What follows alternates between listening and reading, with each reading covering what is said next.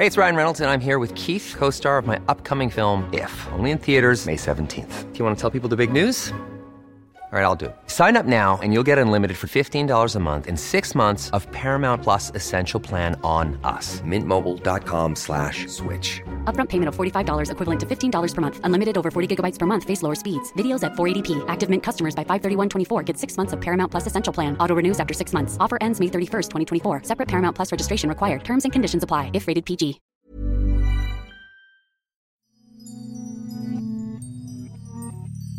Die Gefahr zur Eskalation besteht definitiv.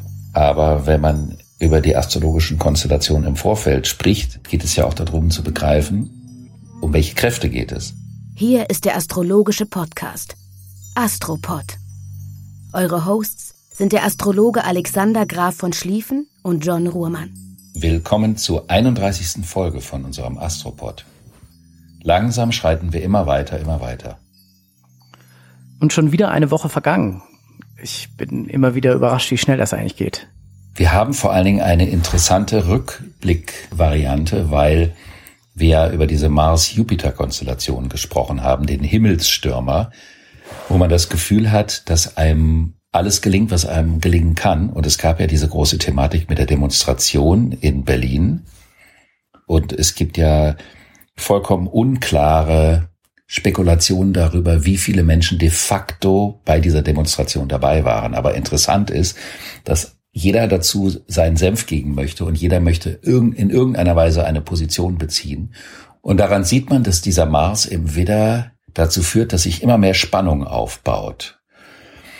Und diese Spannung erstmal auch zu sehr undifferenzierten Debatten natürlich zum Teil führt, die aber auch langfristig die Folge haben können, dass diejenigen Kräfte aufstehen und erwachen, die Interesse an der Vielfalt unserer möglichen Systeme haben und dafür dann auch einstehen. Im Moment ist das noch so ein antizipatorisches, also wie so eine, eine, eine Art Vorspiel, so ein Präludium von undifferenzierten Hickhack, Meinungen gegeneinander, füreinander, miteinander.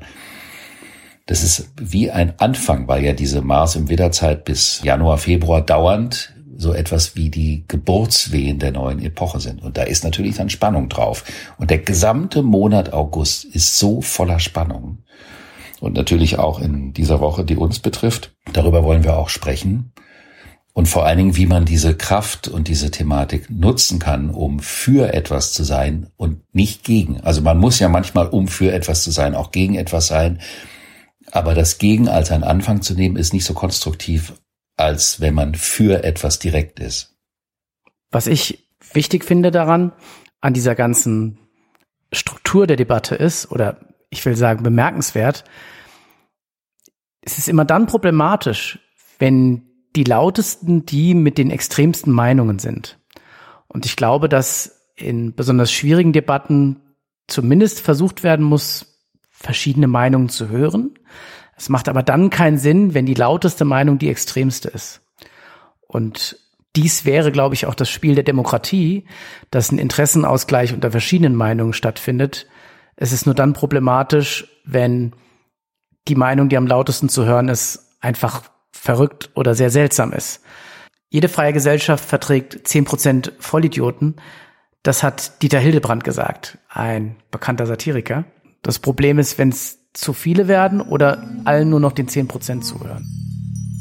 Wir haben im Moment natürlich sehr viele undifferenzierte laute Stimmen, aber wir werden mal sehen, ob die nicht so etwas vollziehen wie ein Weckruf für die differenzierteren Stimmen, die ja in den letzten Jahrzehnten eher in so einer Anästhesie, in so einer gelähmten Starre verweilt sind und eher wenig an die Front gegangen sind, um eine Haltung zu positionieren.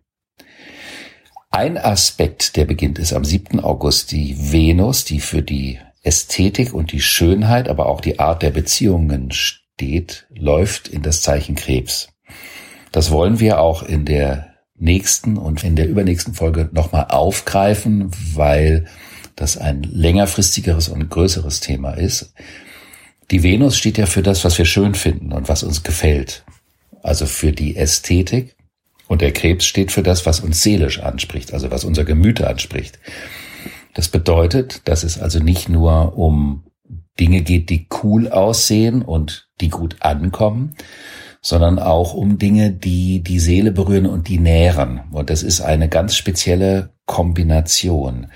Das betrifft auch, und darüber werden wir in der Zukunft noch besondere Podcast-Gäste haben, das Bild der Weiblichkeit in unserer Gesellschaft. Denn wir haben ja in der Gesellschaft ein weibliches Idol einer Barbie-Puppe. Und die mütterliche Weiblichkeit, die ist ja in den letzten Jahrzehnten völlig ausgespart gewesen in dem weiblichen Vorbild. Das hat natürlich eine wahnsinnige Konsequenz auf die Psychologie einer Gesellschaft und sagt letztendlich auch ganz viel über das daran gekoppelte Männerbild aus. Aber diese Themen würde ich gerne jetzt nur anreisen und zu einem späteren Zeitpunkt vertiefen. Aber das Thema beginnt halt schon ab dem 7. August. Und das heißt, es kann sein, dass man davon mehr wahrnimmt und dass man auch in sich Impulse spürt, anders mit Beziehungsthemen, mit gestalterischen Themen, mit dem Thema Gleichberechtigung umzugehen. Wir hatten das ja an mehreren Stellen im Podcast, wo es quasi um Geschlechter geht. Und das Interessante finde ich dabei ist, wann geht es eigentlich wirklich um Geschlechter? Also wann geht es um die Frage, was ist weiblich, wann geht es um die Frage, was ist männlich? Wann sollte das eigentlich keine Rolle spielen? Das ist für mich ein Riesenthema. Und spielt es nicht doch eine Rolle und dann in welcher Form? Weil das Thema eben vielschichtig ist und nicht eben das Männliche und das Weibliche da ist. Und da sind wir wieder, glaube ich, auch bei den extremen Meinungen, wo ich mir einfach von dieser neuen Phase, dieser neuen astrologischen Periode vielleicht auch erhoffe, dass wir ähm, von diesen absoluten Meinungen wegkommen, dass eben es genau so sein muss, weil wir ja viel auch Hinweise bekommen haben, dass eine Vielschichtigkeit ihren Sinn hat. Wir haben einen weiteren Aspekt diese Woche. Der ist am 10. August. Und das ist dein Lieblingsaspekt, John, nämlich Merkur Quadrat Uranus.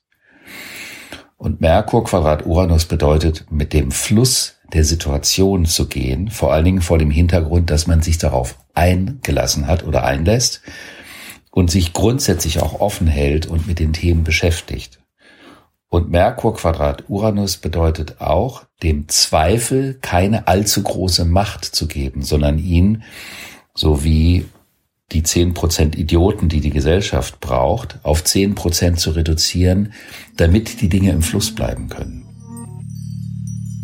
Den habe ich mir jetzt schon rot angestrichen, den Termin. Da versuche ich einige wichtige Dinge hinzulegen, damit das funktioniert.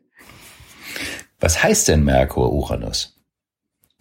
Merkur ist die Art, wie wir denken, wie wir die Dinge begreifen, wie wir sie erfassen und infolgedessen auch, wie wir sie vermitteln. Und der Merkur, also der Verstand, verfolgt oder folgt ja meistens bestimmte Denkbahnen.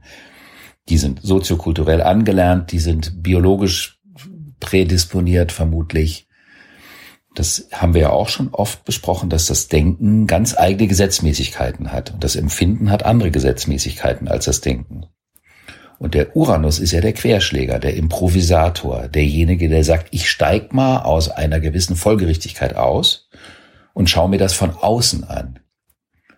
Und das bedeutet, dass man völlig unkonventionell um die Ecke denken kann und durch folgerichtig lineares Denken definitiv nicht zu den Schlüssen kommt, zu denen man kommen möchte oder zu denen man auch kommen kann. Diesen Katalysator muss man natürlich annehmen, glaube ich, und darf sich nicht blockieren. So ein Merkur-Uranus-Transit hat ja eine gewisse Macht, der man sich dann vielleicht auch hingeben muss. Diese neue Außenposition oder Beschleunigung des eigenen Denkvorgangs auch anzunehmen. Genau, und das ist auch nicht jedermanns Sache. Also das wird Menschen geben, für die das unheimlich irritierend ist, weil das auch dazu führt, dass die Bewegungen, auch die physischen Bewegungen manchmal sich beschleunigen und dann werden die nervös, die werden unruhig oder werden auch manchmal im Verkehr zappelig oder lassen einen Liter Milch fallen oder fangen an zu stottern in einer Situation, in der sie wahnsinnig aufgeregt sind. Also für Menschen, die eher so Verwaltungstypen sind, ist dieser Aspekt hochgradig unangenehm. Aber für kreative Menschen ist es ein wunderbarer Aspekt, der dazu hilft, dass man den Mut hat, quer zu denken, anders zu denken, über die Sachen hinweg zu schauen, um, wie schon erwähnt, von außen einen Blickwinkel zu gewinnen, den man in der internen Schlussfolgerichtigkeit nie erreichen könnte. Nicht ohne Grund wird dieser Aspekt manchmal auch in der traditionellen Astrologie oder der traditionelleren Astrologie mit dem Thema Genialität assoziiert, wobei natürlich die Zeit nicht genial sein kann, aber die Zeit kann dafür geeignet sein, dass man gedankliche Quantensprünge machen kann. Und das ist natürlich großartig. Und dann ist wahrscheinlich auch die richtige Zeit für die richtige Idee da. Und muss man die suchen, diese Idee, oder kommt die dann von selbst? Es stellt sich eine Situation dar, die auf konventionellem Wege nicht lösbar ist. Das heißt, die gesamte kreative oder sagen wir mal geistig kreative Potentialität wird abgerufen, wird herausgefordert. Und das ist natürlich was Schönes. Das ist eine Möglichkeit, out of the box, wie man so schön sagt, zu denken und dadurch vielleicht auch einer etwas verhakten, einer verknoteten Situation eine ganz andere Sichtweise zu geben und dadurch auch Raum zum Atmen zu gewinnen und den Blickwinkel zu verändern. Also an alle Kreativen, an alle Verstrickten, an alle Querdenker. Der zehnte, achte ist der Tag für den Booster in die neue Richtung.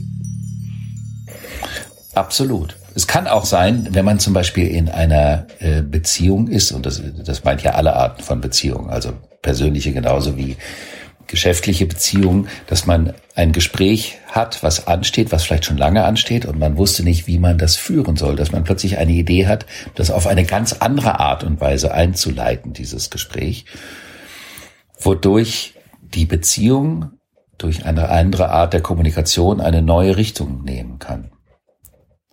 Aber man sollte auch davor aufpassen, sich nicht von einer spontanen Idee dazu hinweisen zu lassen, das Kind mit dem Bade auszuschütten, also plötzlich das ganze Leben auf den Kopf stellen zu wollen. Das gibt der Aspekt nicht her. Der ist eine mittelgroße Stimulation im Alltag, aber keine Geschichte, die das ganze Leben auf den Kopf stellen soll. Okay, ich verstehe. Man darf den Vektor nicht überbewerten, aber man muss ihn dennoch wahrnehmen und darf dabei die Ambivalenz der Dinge, dass alles zwei Seiten hat, nicht außer Acht lassen. Und die Zweiseitigkeit muss ja auch gar nicht so verkehrt sein. Am 11. August haben wir einen weiteren Aspekt, den ich nur kurz anreißen möchte. Man nennt diesen Aspekt astrologisch ein Quincunx. Das sind 150 Grad in einem Kreis zwischen Sonne und Jupiter. Und ein Quincunx ist ein Ambivalenzaspekt. Das bedeutet, dass die beiden Kräfte, die miteinander in Beziehung stehen, kein eindeutiges Verhältnis haben. Sonne und Jupiter heißt, ich möchte, dass mir das Größtmögliche gelingt. Ich möchte, dass die Sachen erfolgreich sind. Ich möchte, dass ich neue Türen aufstoßen kann. Ich möchte beliebt sein bei den Menschen. Ich möchte gut ankommen, zum Beispiel. Und wenn die in einem harmonischen Aspekt zueinander stehen, das wäre zum Beispiel ein Trigon, so nennt man das für diejenigen, weil wir immer wieder auch gefragt werden von unseren Zuhörerinnen und Zuhörern, ob wir manche Sachen etwas detaillierter beschreiben können. Wir wollen das nicht zu sehr machen, weil es ja kein Astrologiekurs ist und unser Astropod richtet sich ja an alle Menschen und deswegen wollen wir bestimmte Details nicht zu sehr oder nicht zu komplex darstellen. Und ein Spannungsaspekt wäre zum Beispiel eine Opposition.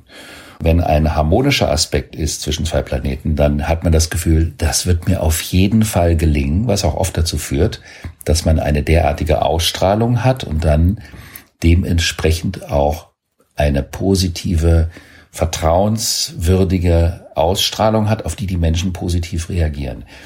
Wenn es eine Spannung gibt, dann hat man das Gefühl, oh Mist, ich muss die ganze Zeit dafür was tun, dass mir das gelingt, dass die Menschen sich mir öffnen und mir vertrauen. Und wenn es dazwischen ist, dann heißt es, ich habe das Gefühl, es könnte gelingen, aber es gibt einen kleinen Zweifel, über den wir ja vorhin schon mal sprachen. Und dieser Zweifel dämpft auf der einen Seite die Hoffnung, kann aber dazu führen, dass die Hoffnung nicht unproportional wird, also in geregelten Bahnen des Realisierbaren bleibt und führt aber definitiv nicht dazu, dass man die Hoffnung verliert. Also insofern geht es an diesem Tag und das wirkt immer ein bisschen nach. So ein Aspekt wirkt ein bisschen vor, also ein, zwei Tage vorher spürt man das und der wirkt auch ein, zwei, manchmal sogar drei Tage nach, auch wenn wir jetzt sagen, das ist der 11. August, aber das hat eine Streuung nach vorne und nach hinten. Da geht es darum, dass man sich was Neues, Großes vornehmen kann, ohne dabei zu übertreiben. Und das ist ja nicht so verkehrt. Since 2013, Bombas has donated over 100 million socks, underwear, and t-shirts to those facing homelessness. If we counted those on air, this ad would last over 1,157 days. But if we counted the time it takes to make a donation possible, it would take just a few clicks. Because every time you make a purchase, Bombas donates an item to someone who needs it. Go to bombas.com slash ACAST and use code ACAST for 20% off your first purchase. That's bombas.com slash ACAST, code ACAST. Dann haben wir am 13. August einen wirklich krassen Aspekt. Und das sage ich jetzt nicht, um unseren Zuhörerinnen und Zuhörern Angst zu machen, darum geht es nicht. Es ist nur einer der extremsten Aspekte, die astrologisch vorkommen können und die was mit einer unglaublichen Spannung und Kraft, aber auch mit Power zu tun haben. Und der Aspekt, der kommt am 13. August, findet der das erste Mal statt, der wirkt relativ lange nach. Und der kommt Ende des Jahres nochmal. Und zwar ist das eine Spannung zwischen dem Mars und dem Pluto. Das sind die wildesten Planeten im Horoskop, die es gibt. Wenn du das sagst, wir haben uns mal äh, unterhalten, als es verschiedene Katastrophen auf der Welt gab. Äh, es gab eine gewisse astrologische Konstellation bei der Fukushima-Katastrophe, ähm, dem Atomunfall in Japan und so weiter. Wenn du natürlich so eine Konstellation ankündigst, besteht auch die Gefahr zu schlimmen Dingen? Die Gefahr zur Eskalation besteht definitiv. Aber wenn man über die astrologischen Konstellationen im Vorfeld spricht, geht es ja auch darum zu begreifen, um welche Kräfte geht es. Was wollen die? Was können die miteinander? Worum geht's dabei? Und was kann man damit machen? Damit man eben nicht seinem Nachbarn mit dem Hackebeil die Birne einhaut. Es gibt ja Dinge, die können wir als Mensch beeinflussen. Und es gibt Dinge, die können wir zumindest scheinbar nicht beeinflussen. Und äh, ich glaube, dass das ein wichtiger Aspekt dieses Podcasts ist, auch die eigene Wirksamkeit zu überprüfen und im Zusammenhang mit einer astrologischen Konstellation zumindest zu versuchen oder vielleicht sogar sicherzustellen. Deswegen, das ist ja auch immer die große Frage, Schicksal und freier Wille. Und deswegen würde ich gerne diese Konstellation einmal auseinandernehmen, also analysieren, worum es dabei geht. Der Mars symbolisiert die persönliche Durchsetzungsfähigkeit. Die bezieht sich auf mich, also nicht nur auf mich, du hast ja auch ein Mars, also auf jeden von uns einzeln, das ist die Art, wie wir uns im Leben durchsetzen, wie wir uns behaupten, wie wir überleben. Das sind ja Dinge, die wir oft in unseren westlichen Gesellschaften nicht so kennen, weil wir ja so eingebettet sind, dass wir diesen, ich nenne ihn mal animalischen Überlebenskampf nicht in der Weise kennen, wie das anderswo oder auch in anderen Zeiten der Fall war. Der symbolisiert die Durchsetzungsfähigkeit im Sinne von ich möchte gewinnen, also der Gewinntrieb. Das ist aber etwas, was sich nur auf mich bezieht.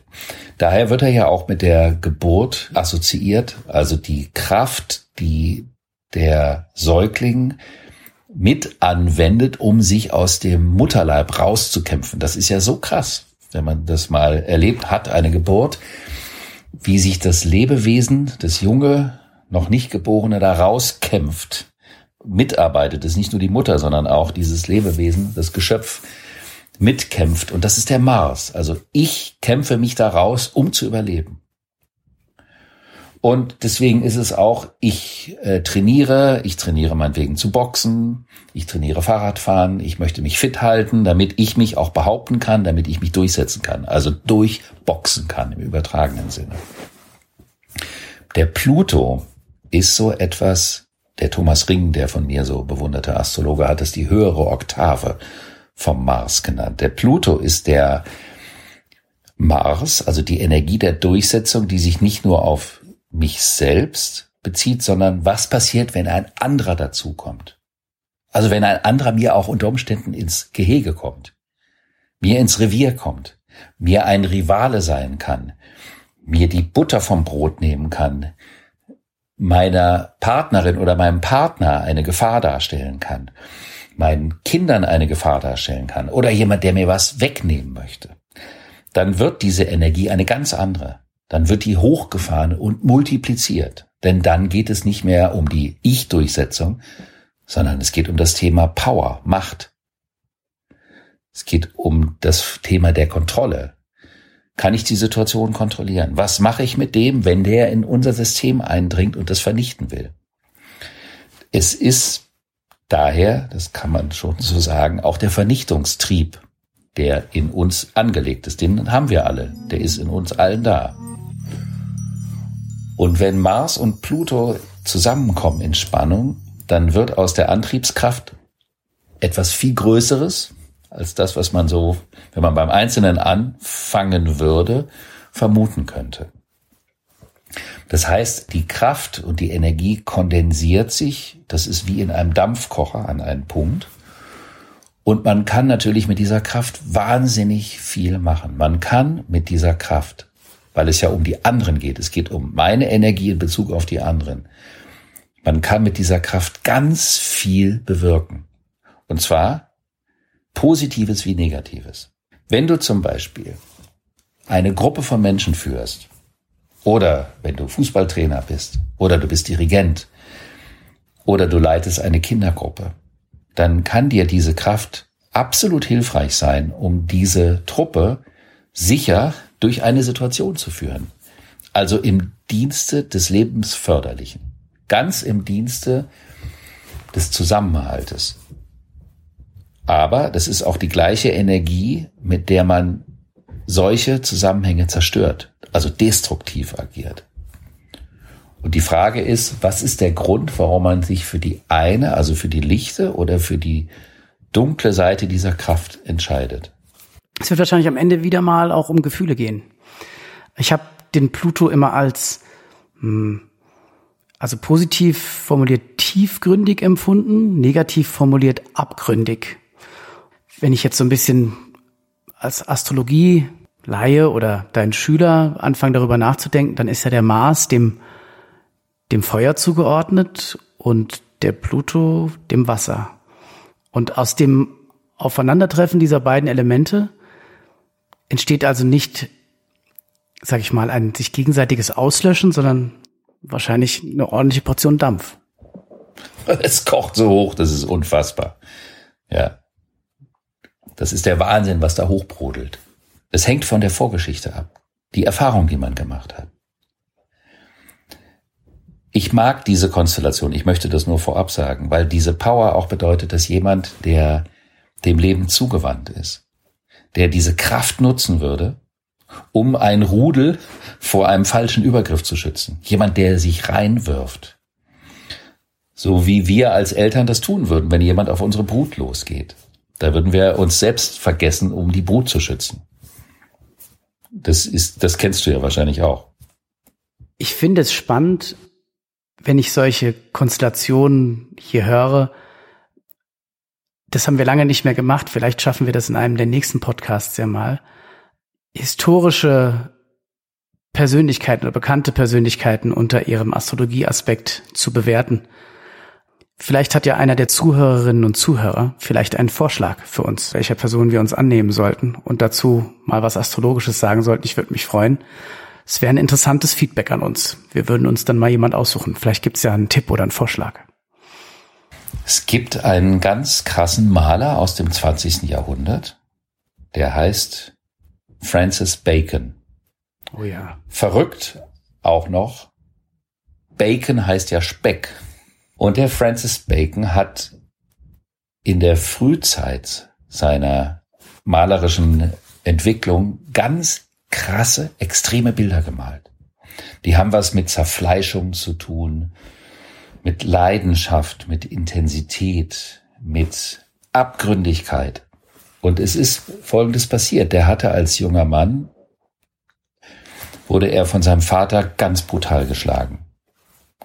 Das ist nämlich oft ein Thema mit Mars Pluto. Er hat also einen Übergriff der Energie als junger Mensch erlebt. Und was macht man damit? Wie geht man damit um? Viele Menschen, die sowas erleben und das nicht verarbeiten können, tendieren später manchmal dazu, das an die nächste Generation wieder weiterzuleiten, also abzulassen, also das abzuspeichern, das Unverarbeitete, und daraus wird dann das, was man Hass nennt. Das ist ja ein ganz intensives Gefühl. Und Hass ist also eine extreme Empfindung, die aufgrund der unverarbeiteten Ablagerung entsteht und der dann nach Ausdruck schreit. Also sucht man sich einen Schwächeren, um es an dem wieder auszulassen. Das ist aber nur eine temporäre Befriedigung, die man ja auch in der Kriminalität oft findet. Also diese Konstellation ist wirklich sehr spannend, weil sie an die Extreme des Menschseins geht, an das Thema Homos homini lupus est. Der Mensch ist des Menschen Wolf oder kann des Menschen Wolf sein. Derjenige, der am schlimmsten mit den Menschen umgeht. Und das bedeutet, der Ausdruck findet statt, aber er ist ja nicht wirklich eine Erfüllung. Und wenn man sich überlegt, dass man einen Menschen hasst, das bindet ja auch an den Menschen. Und es stellt sich oft die Frage, lohnt es sich, diesen Menschen zu hassen, weil Hass eine ganz extreme Bindung ist. Und was der Francis Bacon gemacht hat, der hat diese krasse Übergriffigkeit, diese körperlichen Züchtigungen umgewandelt in drastische Gemälde. Und die tun aber keinem weh. Die haben die Menschheit inspiriert. Die haben dieses Thema öffentlich dargestellt, ohne dass damit jemand zu Schaden kommt, sondern es wurde exemplarisch zu einer sinnbildlichen Möglichkeit, sich mit dem Thema auseinanderzusetzen. Das könnte man sagen, das ist wie eine Transformation von so einer gigantischen Energie. Und das ist das Wichtigste bei einer Konstellation zwischen Mars und Pluto. Welche Verantwortung übernehme ich für meine Gefühle und meine Energie, für meine Wut, für meine Aggression oder für meinen Hass? Lasse ich den einfach nach unten raus? Oder nehme ich diese Energie, die ja wahnsinnig kraftvoll ist, um damit etwas zu gestalten, was lebensförderlich ist? Wie gesagt, ein Fußballtrainer oder auch der Kapitän einer Fußballmannschaft zum Beispiel, der muss sowas auch haben, damit er die Truppe führen kann. Also um eine Truppe führen zu können, braucht es diese Power. Und das ist ja was absolut Positives. Und Mars Pluto ist die Energie, die extremste Energie, die total destruktiv sein kann oder total lebensförderlich. Und deswegen ist es so eine spannende Konstellation. Ich glaube, man kann sich dem Thema fast physikalisch nähern. Es gibt so einen Energieerhaltungssatz und den habe ich in meiner Arbeit mit Künstlern, ich habe viel mit Musikern gearbeitet, immer wieder erleben können, dass viele, nicht alle Künstler haben in ihrem Leben eine negative Energie aufnehmen müssen. Und diese negative Energie haben die oft umverarbeitet in Kunst. Auch durchaus in allgemeine Kunst, gar nicht spezifiziert. Aber es brauchte manchmal diesen Bruch im Leben von Künstlern, um ihn mit großartiger Kunst heilen zu können. Das ist seltsam, dass es so ist, aber ich habe es sehr oft erlebt. Ja, weil es um einen Wandlungsprozess äh, geht. Wenn es allen Menschen gut geht und alles ist nett und schön, dann wandelt man ja nichts. Die Künstler sind diesbezüglich wie die Trüffelschweine der Finsternis, die die dunklen Orte in der Gesellschaft aufstöbern. Das ist das Material, mit dem gearbeitet wird, um das zu wandeln, um daraus was zu machen. Also viele haben immer Angst vor Mars, Pluto. Ich finde, das geht darum zu begreifen, was ist das für eine Kraft und was kann man damit machen? Und was kann man damit an großartigen Dingen auch in Bewegung bringen, anstatt einfach nur destruktiv, ungefilterte, unreflektierte, unaufgearbeitete Unterdrückungsempfindungen als Racheakt in die Gesellschaft weiterzuleiten. Bevor unsere Folge jetzt zu dunkel und zu abgründig wird, ist die Frage, was hilft uns denn nach vorne und ins Licht in dieser Woche? Mit dieser Kraft so umzugehen und zu sagen, ich habe eine wahnsinnige Verantwortung für eine unglaubliche Kraft und was möchte ich mit dieser Kraft Schönes bewegen, anstatt mich von ihr in die Abgründe ziehen zu lassen. Das ist also ein, eine Aufforderung an die Eigenverantwortung. Und das finde ich etwas sehr Schönes. Es ist ein Kraftakt, aber wir können ja die Konstellation nicht davon überzeugen, dass sie uns nicht herausfordern. Wenn eine Konstellation herausfordernd ist, dann ist das so. Und das kann ja auch eben eine der größten Chancen sein, einen ganz, ganz großen Quantensprung in seiner eigenen Entwicklung und im eigenen Umgang mit dem Thema Durchsetzung, Wut, Aggression und Gestaltungsmöglichkeiten zu finden. Und damit, liebe Zuhörerinnen und Zuhörer, lassen wir euch zurück in dieser Woche der vielen Möglichkeiten. Ich würde vorschlagen, ihr lasst euch nicht in den Abgrund ziehen, sondern steigt auf zu guten, besseren Gedanken und einer besseren Zukunft. Viel Glück dabei und viel Erfolg. Und zu intensiveren Gefühlen. Das ist ja auch etwas Schönes.